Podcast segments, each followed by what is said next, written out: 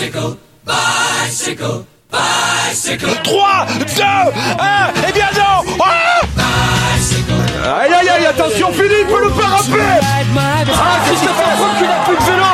Christopher Froome à pied. De nouveau Pierre Roland, attaque de Pierre Roland encore une fois. Personne ne réagit De retour sur Vélo Podcast. Enfin, Guillaume, enfin, on revient. On a eu un mois de mai très chargé tous les deux. C'est pour ça qu'on était euh, un peu aux abonnés absents, mais on a quand même suivi le vélo. Pas de souci. Et là, on revient pour le Dauphiné. Salut Guillaume. Salut François-Pierre, salut à toutes et à tous. Euh, oui, oui, on a des cernes comme jamais après avoir regardé le Giro de la première à, à la dernière seconde sur chaque étape. En plus de nos travails, franchement, on n'a plus de vie, nos copines nous ont quittés, on n'a plus de famille, c'est terminé. Mais bon, voilà, on est de retour pour vous. Voilà, on est de retour et on va commencer par le Dauphiné. On fera un petit point sur les favoris, évidemment, sur la performance euh, des Français. Chouchou Gaudu, encore le meilleur. On pense à lui. Et puis, on reviendra en fin euh, d'émission sur euh, le Giro, puisqu'on n'a pas fait, euh, on va dire, de, finale sur le Giro. On parlera de Egan Bernal, évidemment, et de tout ce qui s'est un peu passé. Euh, commençons euh, tout de suite, Guillaume, avec le Dauphiné. Alors, je rappelle rapidement quand même, euh, pour ceux qui n'auraient pas suivi, c'est que c'est Richie Porte, euh, l'Australien de la Ineos, qui remporte ce Dauphiné 2021 euh, devant Alexei Lutsenko de Astana et devant Keren Thomas, euh, son coéquipier euh, de la Ineos. Le premier français, c'est David Godu. Euh, tout simplement, d'abord, un peu de manière générale, Guillaume, euh, ce Dauphiné, c'était un, beau Dauphiné, même s'il y avait beaucoup de marquages hein, quand même dans les étapes de montagne. Oui, mais ça montre un petit peu ce qui va se passer lors du prochain Tour de France, où j'ai l'impression quand même que c'est cette année beaucoup plus homogène que d'habitude. Il n'y a pas réellement de gros favoris qui se dégagent à, à l'aube du Tour. Euh, Egan Bernal, euh, contrairement à ce qu'ont pu dire certains positifs au Covid après la victoire sur le Giro, non, il ne participera pas au Tour de France, donc c'est pas grave s'il est positif au Covid, en tout cas euh, de manière symptomatique. Euh, et derrière les favoris, euh, les favoris, il y en a pas réellement un qui se dégage plus qu'un autre. Euh, On va voir ce que ça va donner pour Carapaz sur le Tour de Suisse, mais voilà. Il faut- dire que Roglic et Pog- et Pogacar n'étaient pas présents aujourd'hui hein, pour le Dauphiné euh, 2021, ce qui, euh, et ils seront sur le Tour de France les deux. Ils seront sur le Tour de France, c'est vrai, mais parmi les autres favoris, en tout cas, il n'y en a pas réellement un qui se dégage. Richie Porte peut remercier Guerin Thomas sur la dernière étape, notamment malgré la chute de Guerin Thomas dans la descente de Jouplane euh, pour la remontée vers léger. Euh, Guerin Thomas euh, a fait le retour qu'il faut pour contrôler tout le monde parce que ben voilà, ça a attaqué dans, tous les sens. Mais ce que je remarque aussi, François Pierre, c'est que on est de plus en plus dans ce cyclisme offensif où ça flingue vraiment dans tous les sens. Et ça, c'est pas pour me déplaire. Ah c'est vrai, on va voir comment ça va se passer aussi avec euh, le retour de la Jumbo-Visma avec Roglic ou avec euh, la UAE avec euh, Pogacar. Mais sur ce Dauphiné, effectivement, on a vu la Ineos qui a été pas mal attaquée. Ineos qui a vraiment changé de stratégie cette année et on le sent vraiment. Là, on a vu avec Thomas, Richie Porte, ça a constamment attaqué, ça a réagi. Euh, Richie Porte était quand même pas loin de se faire avoir sur la fin de la dernière étape avec euh, euh, l'attaque de Lutsenko quand Thomas est tombé. Enfin, c'était plutôt bien joué avec Isagire notamment pour étirer sur la descente euh, euh, le groupe des favoris. Bah, c'est surtout que j'ai l'impression qu'ils ont une plus grosse capacité d'adaptation que les années précédentes où ils étaient euh, enfoncés dans leur schéma de rouleau compresseur et que finalement bah, c'était voilà comme sur PCM tu mets fort curseur pour l'un tu fais suivre tout le monde derrière et puis en avant Guingamp euh, euh, comme sur un, tableau noir euh, non non là il y a une capacité d'adaptation on l'a vu notamment sur l'étape de vendredi me semble-t-il où à un moment, donné, quand ça commence à attaquer, Guerin Thomas n'est pas forcément à même à suivre tout le monde, et c'est Tao Gegenhardt qui fait le jump, et c'est une attaque défensive en fait. C'est-à-dire que Tao Gegenhardt fait le jump, attaque, mais reste dans la route celui qui attaque, et au moins il y a un Ineos qui est devant, qui est fixé, et l'équipe est représentée derrière. Mais en fait, l'équipe peut dire, ben non, c'est pas à nous d'attaquer, on a le gars qui est devant, et c'est aux autres de bouger. Et j'ai l'impression qu'ils ont, voilà, grâce à ce collectif qui est quand même très très fort. On a vu à un moment donné cette saison, je crois que c'était autour, autour de Catalogne, Eporte et Thomas et Adam. Là, c'était Eporte et Thomas et Tao Gegenhardt. Il y a Richard Carapaz qui est sur le Tour de Suisse, avec notamment Pavel Sivakov. Il y a une capacité d'adaptation euh, qui est plus grande cette saison du côté de la Ineos. Et ça, c'est peut-être une très bonne nouvelle pour eux dans le but de contrer les, rouleaux, les nouveaux rouleaux compresseurs euh, que sont la, la Jumbo Visma et peut-être à un degré moindre la UAE qui a un tempérament plus offensif. Est-ce qu'elle te fait pas penser cette équipe Ineos a un peu la, quick step sur les classiques flandriennes. C'est-à-dire, tu sais, à chaque fois qu'il y a une attaque, on envoie euh, soit Stibar, on envoie euh, un autre coureur. Euh, à chaque fois, il reste un quick step, Asgreen, etc. Et ça suit, ça suit jusqu'à ce que l'attaque part qui part, bah, Soso la bonne. Bah, parce que c'est un peu le, le, meilleur collectif aussi. Tu prends le niveau moyen de, tous les leaders, de tous les coureurs. La Ineos, c'est quand même la plus grosse équipe. oui, la Jumbo Visma est très forte. bon, voilà, on a vu Sepkus qui était pas forcément totalement au niveau mm, de manière très régulière sur euh, sur ce Dauphiné. Kreuzweig, euh, oui et non. Tout comme euh, Vingegaard aussi d'ailleurs. Hein. Ouais, ouais, Vingegaard aussi. Bon voilà, il y a Primoz Roglic et puis derrière, bon voilà, il y aura aussi Wout van Aert aussi normalement pour aider pour aider Primoz Roglic. Hein. Wout van Aert qui était malade, qui a pas pu participer là au, Dauphiné, me semble-t-il. Hein. Il devait être aligné au Dauphiné au Tour de Suisse, mais en tout cas, il était malade, il a pas pu participer. oui, voilà, il y a Primoz Roglic derrière. Bon voilà. à la UAE, il y a il y a Pogacar derrière. Bon, c'est tout le monde pour Pogacar autant à la Ineos, on ne sait jamais, euh, suivant l'équipe de départ, ils sont capables de s'adapter et ça c'est peut-être leur plus grande force. Ouais, c'est vrai. Euh, parmi les déceptions, euh, qu'est-ce que tu retiens toi? Moi je pensais notamment à Nero Quintana qui rentrait de Colombie, c'est vrai, d'un stage en altitude, mais qui était un peu décevant, il finit 18e au général. Il y a Guillaume Martin aussi, le français, on en parlera tout à l'heure, qui fait 20e. au niveau des, des, des déceptions, t'en as peut-être encore quelques-uns, Guillaume? Oh, écoute, Nero Quintana 18e, ouais, Guillaume Martin 20e. Miguel Angel Lopez qui, qui peut-être ne montre pas sa véritable force euh, en haute montagne. On a l'impression qu'il attaque parfois, mais c'est pas une attaque tranchante aussi. Hein. On est au Dauphiné après. Hein. Le Tour de France commence dans, dans trois semaines, se termine dans plus d'un mois. Euh, Miguel Angel Lopez, c'est pas réellement sur euh, ce Dauphiné qu'on l'attend. Non, sinon, je, oui, oui, sur les déceptions, je suis d'accord avec toi. Après, mm, bah, je, alors peut-être Kreuzweig aussi en plus, euh, qui finalement était euh, le leader de la Jumbo-Visma. Moi, je l'attendais au minimum dans le top 10, euh, Kreuzweig. Après, il y a plus, j'ai l'impression de, de, de surprise, de satisfaction que de déception.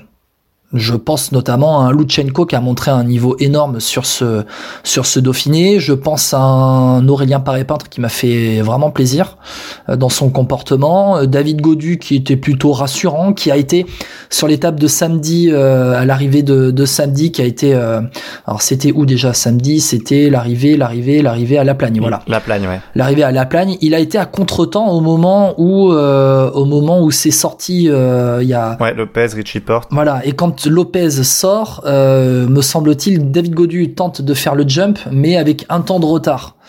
Et ensuite, il n'arrive pas à accrocher le wagon. Et puis tout seul, c'est difficile. Il voit notamment Jack Egg euh, revenir sur lui euh, dans, dans, dans, le final. Mais David Godu a été quand même assez rassurant dans sa capacité à faire plusieurs accélérations. On l'a vu, hein, ça a été, euh, ça a flingué aussi dans la montée vers la plagne. Et il était là. Et il était là, David Godu. Et c'est plutôt de bon augure pour le Tour de France. Par contre, par contre, le contre-la-montre chez David Godu, ça va être un énorme point noir pour le prochain Tour de ah, France. c'est clair. Bah, D'ailleurs, une belle transition pour les Français, justement sur David Godu. Alors, au-delà du contre-la-montre, il faut rappeler quand même euh, que David Godu a chuté lors d'un stage en altitude avance Dauphiné, une grosse chute en descente, euh, visiblement plus de peur que de mal, euh, parce qu'elle était assez violente hein, d'après ceux qui étaient là sur place.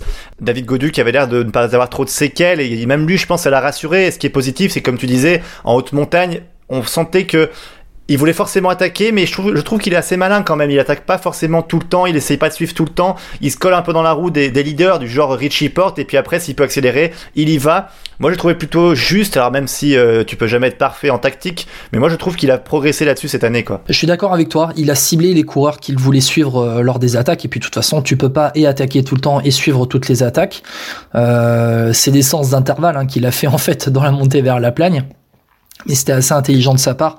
Je trouve que ouais ouais, il, gagne en maturité euh, saison après saison. Et là, David Godu prend de l'épaisseur. Euh, c'est pas pour euh, nous déplaire forcément. David Godu, il faut dire aussi que ben voilà, il a il a 24 ans, il arrive dans ses meilleures années là, et c'est c'est maintenant qu'on l'attend. C'est maintenant. Là derrière, va falloir par contre que ça suive au niveau des des lieutenants. Bruno Armira, il sera toujours là, mais Valentin Madoise va falloir qu'il se qu'il se rebiffe un petit peu en vue du Tour de France. C'est clair. Un petit mot sur Aurélien Paré-Peintre parler brièvement tout à l'heure, euh, qui s'accrochait avec ses armes. Euh, Aurélien Paré-Peintre qui paraît quand même assez limité en, haute montagne, c'est peut-être son seul défaut pour qu'il espère une place de top 10 euh, sur un grand tour, je pense. Bah, Aurélien Paré-Peintre, alors c'est quelques mois plus vieux que, que David Godu. Aurélien Paré-Peintre, c'est quelqu'un qui arrive hein, vraiment en tant que leader. Hein. il n'est pas habitué à être leader de, de l'équipe. peut-être est-il meilleur puncher que grimpeur en haute montagne?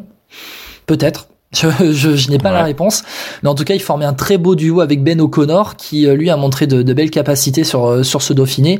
Et finalement, c'est bien là où on attend un G2R euh, Citroën cette saison en montagne. C'est sur cette capacité à se montrer à l'avant, à être offensif, au-delà de jouer le général. Et je pense que Aurélien Paré-Peintre s'inscrit parfaitement dans cette vision et cette tactique de, de course. D'ailleurs, Ben O'Connor, tu en parlais, euh, l'Australien de la H2R Citroën, qui euh, a fait un très beau Dauphiné et qui en plus a prolongé de 3 ans, donc c'est une très bonne nouvelle pour l'équipe française.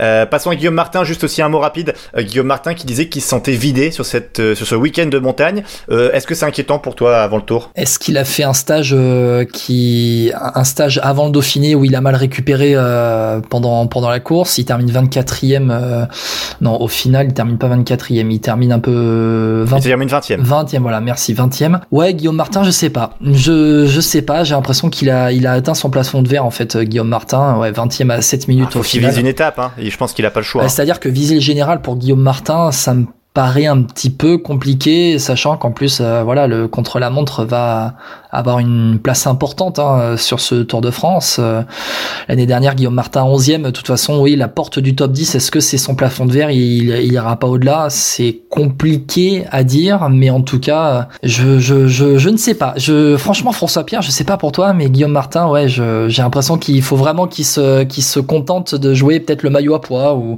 ou une étape, deux étapes. Ouais, c'est ça. Guillaume Martin, pour moi, c'est le coureur qui doit permettre à Cofidis de gagner à nouveau sur le Tour de France et je pense qu'il peut le faire et si parce que général je suis d'accord avec toi euh, si par rapport à la start list qu'on nous présente, tout le monde va au bout, je pense qu'il est hors du top 15. Parce que clairement, il a en montagne, sans qu'il est un peu limité dans certaines étapes. Sur trois semaines, c'est peut-être long pour lui. Euh, alors que s'il vise des étapes tout le temps, il peut en, en, accrocher une, voire deux, pourquoi pas. Et peut-être un maillot de meilleur grimpeur, euh, je suis assez de ton avis. Alors, euh, avant de parler du Giro, retour sur la polémique du week-end quand même sur ce Dauphiné, avec ah. la double victoire de l'Ukrainien Marc Padoun de la Bahrain Victorious. Alors, ça fait beaucoup parler évidemment. Il y a pas mal de, de personnes qui ont réagi sur les réseaux sociaux. Je crois que j'ai vu passer Jérôme Pinot sur Twitter avec un emoji euh, qui vomit, d'ailleurs. Ouais, alors, il s'est expliqué derrière. Hein. Il s'est expliqué derrière. Il a dit non, non, c'était pour la, chute de Quentin Paché. Il est mal, il est malchanceux. Et quand on regarde hein, justement en dessous, tout le monde pensait que c'était pour Marc Padoun. C'était assez, assez drôle. Euh, Marc Padoun. alors toi, alors on va quand même rappeler, il gagne deux étapes sur ce Dauphiné, notamment l'étape de samedi à la Plagne où en fait clairement il est avec les meilleurs. Il était à plus de 30 ah, il a gagné à la pédale celle-là. Ouais, il a gagné à la pédale face aux meilleurs et en plus il a donc à 30 minutes au général. On se dit bah un peu d'où il sort et le lendemain il part dans l'échappée, rebelote ce dimanche. Du coup il gagne une étape de montagne en déposant tout le monde et en, ayant je crois plus de deux minutes d'avance sur le, peloton euh, euh, maillot jaune.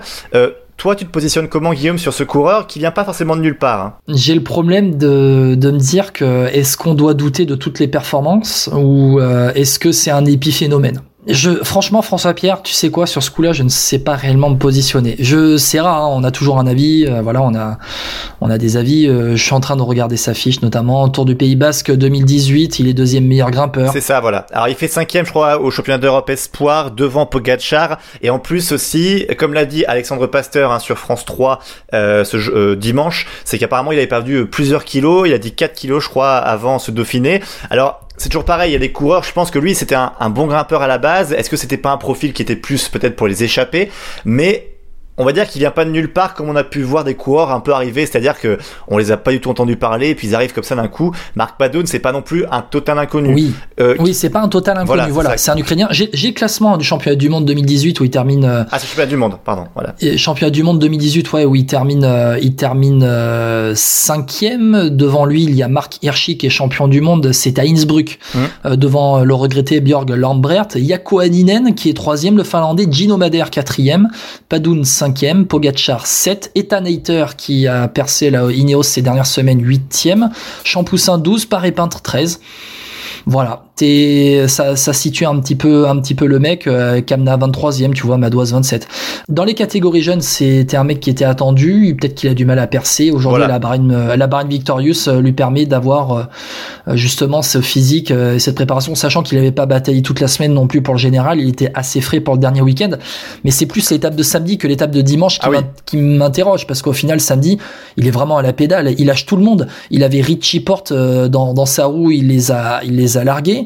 Il a largué Richie Porte, il a largué Sepkus à la pédale. Moi, je m'interroge forcément. Une arrivée à 2000 mètres d'altitude à la plaine où il lâche tous les gros favoris, où il est présent avec les favoris dans le groupe principal et quand ça attaque, il est là. Ouais, ouais, forcément, tu t'interroges. Faudra voir ce que ça va donner pour la suite. Après, quand tu largues, c'est vrai, Sepkus, c'est là où tout le monde a un peu douté, je pense, parce qu'en soi, il a même ah l'étape d'hier. On a rigolé. Ouais, même l'étape, pardon, de dimanche, euh, quand il bat l'échappée, bon, ça peut arriver, c'est le plus fort, ça arrivé plein de fois. Je pense notamment à Christophe Riblon, par exemple, dans ses échappées sur le Tour de France, c'était un peu pareil, dans le même quand style. Quand c'était un Français, on s'interrogeait pas. Hein. Exactement. Alors après, voilà, moi, en partant du principe que tant qu'on n'a pas de preuves ou de soupçons dans le sens, il y a des choses qui seraient révélées, bah, on ne le blâme pas. En plus, il a l'air assez frais comme garçon et il fait plutôt plaisir à, voir quand il gagne. Il a l'air assez démonstratif. Donc, euh, on verra ça. Euh, euh, je, je conclurai juste en disant toujours la même chose. Messieurs dans le peloton, si vous avez des preuves, si vous, si vous savez quoi que ce soit, parlez, parlez, vraiment. On a quelques échos, on a quelques échos, François Pierre, euh, de, de, gens dans le peloton qui nous disent euh, au bout d'un moment, on sait des choses, euh, mais bon, voilà, tel truc, le gars, il prenne telle ou telle chose.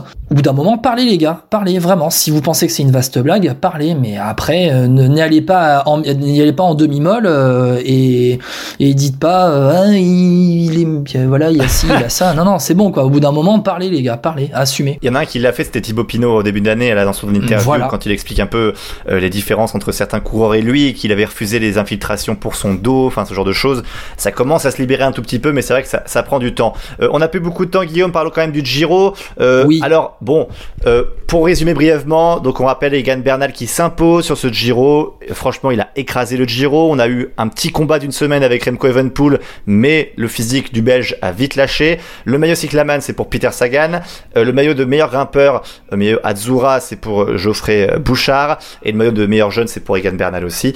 Euh, tout simplement, toi tu retiens quoi de ce Giro? Egan Bernal, tu me dis qu'il a vraiment dominé le Giro, moi je te dirais oui et non. Oh, quand même. Je te dirais qu'il a été impérial, il a été impérial pendant une moitié de Giro et puis pendant la deuxième moitié, il a plus beaucoup plus géré que il a cherché à vraiment euh, surdominer ce Giro. On l'a pas senti en danger en fait. Ouais, mais voilà, il a été très régulier et tellement régulier que finalement son niveau moyen lui a permis de de gagner euh, ce Tour d'Italie. Moi, je retiendrai deux étapes finalement. Là où il a gagné le Tour d'Italie, c'est dans l'étape d'Estrade Bianche, euh, l'étape d'Estrade Bianche où il a mis tout le monde à l'amende, et puis euh, l'étape de Cortina d'Ampezzo en très haute altitude en fin de deuxième semaine où euh, il gagne en solitaire et c'est là qu'il fait la différence. Derrière, euh, derrière, les mecs ont, ont eu toujours à un moment donné un, jour sans. Damiano Caruso n'était pas forcément le leader qui termine lui qui termine deuxième en début de Giro. Il était là pour Mikel Landa et Damiano Caruso s'est révélé comme être finalement beaucoup plus qu'un lieutenant sur euh, sur ce Giro. Euh, Damien Caruso, c'est aussi la, la, la, confirmation de ce qu'il a pu montrer les saisons précédentes où il était toujours présent dans le top 10 des, des courses euh, où il participait. Simon Yates a été trop irrégulier pour aller chercher la victoire. Joao Almeida s'était enfermé dans un rôle de lieutenant d'Evenepoel au début, notamment sur l'étape des Strade Bianche. Il avait attendu Evenepoel et il a perdu du temps. Tu te dis qu'à un moment donné, s'il avait pas perdu autant de temps à être avec Evenepoel, à l'attendre, là, franchement, la, les deux Connect Quick Step ont eu une très mauvaise tactique et ça se voit qu'ils n'ont pas l'habitude de jouer les classements généraux parce que très sincèrement, moi j'aurais laissé Almeida dans le groupe de favoris avec ses jambes et Evenepoel, bon ben voilà, au bout d'un moment, euh, fallait s'il était lâché, il était lâché quoi. Euh, mais on a trop misé sur Evenepoel. Evenepoel, faut pas oublier qu'il était de retour, il a, il est très jeune et à son âge, premier grand tour, euh, premier grand tour Evenepoel, hein, si je me trompe pas. Un premier grand tour, tout à fait. C'était son premier grand tour. Faut pas oublier que ça s'encaisse pas facilement, en trois semaines à, à son âge. Donc voilà. Et puis après, euh, bon, c'est les mecs. Et puis Daniel Felipe Martinez, le lieutenant d'Egan Bernal. Ah bah ça, il peut le remercier Egan Bernal. Hein, il peut le remercier sur ce il termine cinquième. Ah oui. Le lieutenant termine cinquième. Et puis des moments il attendait. Hein. Il y a une étape où il ah attend justement Egan Bernal parce qu'il était dans le dur. Euh, aussi juste un mot sur Romain Bardet. Euh, moi j'ai trouvé que Romain Bardet a été plutôt consistant comme on le connaît. Romain Bardet, ça faisait plaisir de le retrouver à un niveau correct, à son niveau en fait tout simplement. Il fait septième au général. Je pense qu'il aurait même pu aller chercher un peu plus. Malheureusement il y avait un chrono à la fin qui lui fait perdre un peu de temps. Mais euh, globalement, je pense qu'il peut être content de ce Giro. il a hein, sa place. Très sincèrement, il a sa place, Romain Bardet. Quand tu vois le niveau du top 5. Ouais, il peut même faire peut-être 6ème, 5ème quand même, non? Ouais, mais. Je trouve 6ème, 5ème. Regarde le niveau de Joao Almeida qui a fait une fin de Giro en boulet de canon. Ouais, mais regarde le niveau, de, le niveau du Portugais qui fait une fin de Giro en boulet de canon avec un chrono. il est toujours forcément à son avantage. Daniel Felipe Martinez, qui a été champion de Colombie du contre-la-montre, lui est très fort. Au final, il termine pas très loin de ces mecs-là. Hein. Il est à 40 secondes. Hein.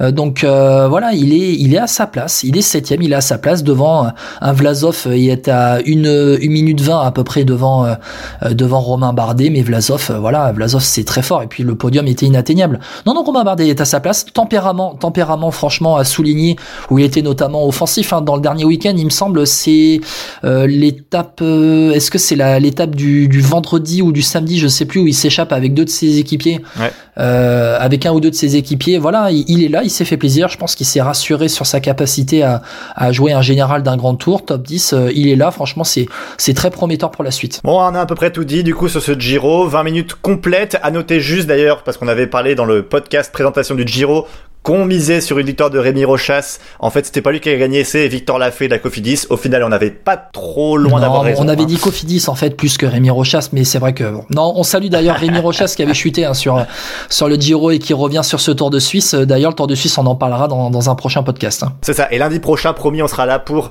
euh, le podcast du Tour de Suisse, évidemment. Puis on parlera, on aura une petite présentation du Tour de France. Bref, là, on revient. Rassurez-vous, on sera là, on sera plus présent au mois de juin. Euh, on va dire que tout s'est un peu calmé au niveau professionnel bah de notre côté, hein, Guillaume?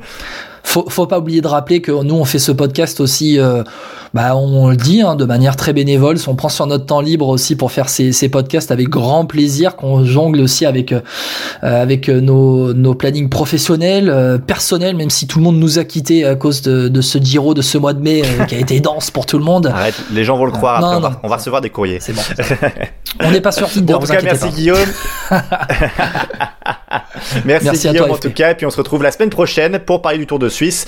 Et alors, je sais pas ce que tu le sens toi, mais je sens que Julien Philippe, euh, il est chaud sur ce Tour de Suisse. Ah, quand tu vois ça, son contre-la-montre inaugurale, hmm, avec un gros duel contre Van Der Poel, attention toute la semaine là. Ça sent bon, ça sent bon. Allez, ciao à tous. Ciao, ciao.